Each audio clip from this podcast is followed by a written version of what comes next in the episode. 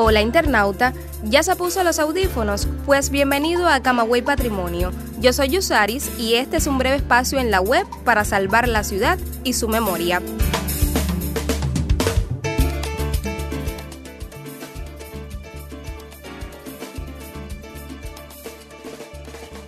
Y mis amigos de Camagüey Patrimonio, hoy vamos a hablar de una casa especial.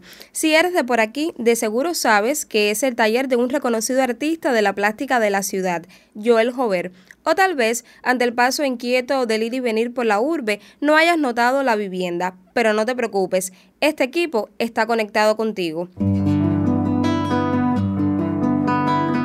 Si estás de paso o piensas visitar nuestra ciudad, te invito a conocer un sitio con valor arquitectónico y artístico, la Casa del Altillo.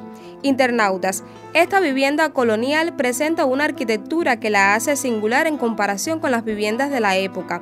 En la Plaza San Juan de Dios destaca el cuerpo original de la casona, cuya información más remota es el 8 de febrero de 1844, según investigación realizada por Lilian Arostegui Arostegui. No es hasta el 29 de mayo de 1890 que se tiene nueva información sobre la vivienda cuando es inscrita a favor de doña María Asunción Guerrero. Luego tuvo lugar un proceso de herencia dentro de la propia familia, incluso cuando Micaela Guerrero Estrada, como única propietaria, la hipotecó también a un familiar e incumple con el pago de la misma, razón por la cual pasa Eduardo Rovirosa Guerrero.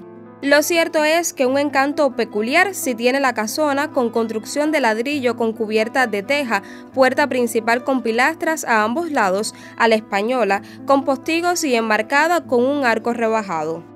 La presencia de cuatro tinajones evidencia su utilización para la recogida de agua. Tres de ellos tienen las siguientes fechas de fabricación.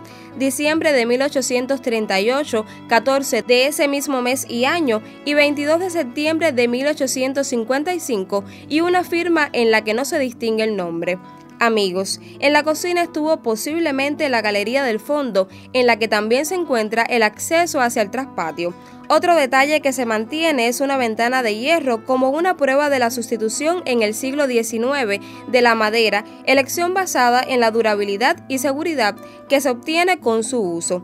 En la actualidad, hacia la parte posterior se encuentran elementos de gran antigüedad como la pequeña ventana de madera en diagonal y la presencia de ladrillos atribuidos al siglo XIX parecen ser de una etapa constructiva anterior a la casa, donde era más baja y luego se elevó el puntal.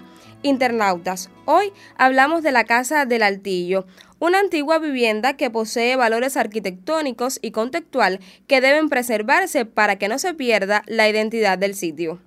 Acompaña nuevamente a este equipo de la Oficina del Historiador de la Ciudad de Camagüey, compuesto por Mario Morfi, Lázaro García, Heriberto Valdivia, Alejandro García, Legna Caballero y quien les habla, Yusaris Benito de Liano, todos bajo la dirección de Sheila Barros. Pero, internauta, no se quite los audífonos, aún tengo que contarle que puede visitarnos en Twitter a través del usuario arroba camagüeyp y que puede acceder a nuestros episodios mediante la plataforma iBox, Anchor y Cubapod o nuestro sitio web www.ohcamagüey.cu. Recuerde que esta es su casa virtual y siempre le abrirá las puertas a aquel que desee conocer o redescubrir Camagüey.